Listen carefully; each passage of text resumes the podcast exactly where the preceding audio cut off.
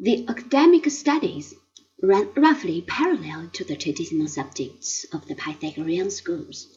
Arithmetic, geometry, both two and three dimensional, astronomy, and sound, or harmonics, constituted the basic substance of the curriculum.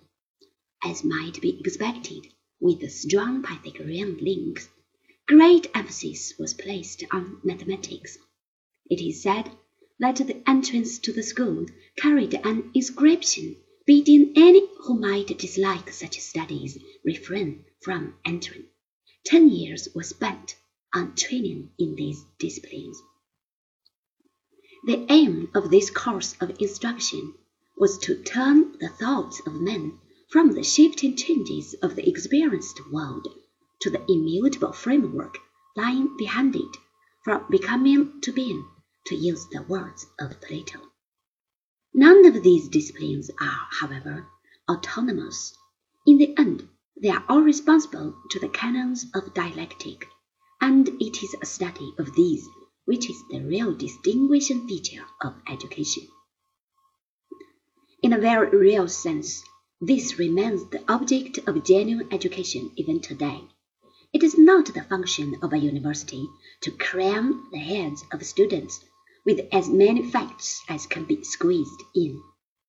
Its proper task is to lead them into habits of critical examination and an understanding of canons and criteria which bear on all subject matters. How the academy was organized in detail we are unlikely ever to know, but from literary hints we can infer that it must have resembled modern institutes of higher learning in many ways.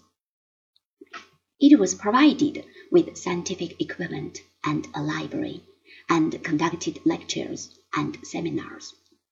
With the provision of education in such a school, the sophist movement declined rapidly. No doubt those who attended its courses must have contributed something to its upkeep. But then, the question of money is not really the vital point, quite apart from the fact that Plato, being well to do, could afford to ignore such matters.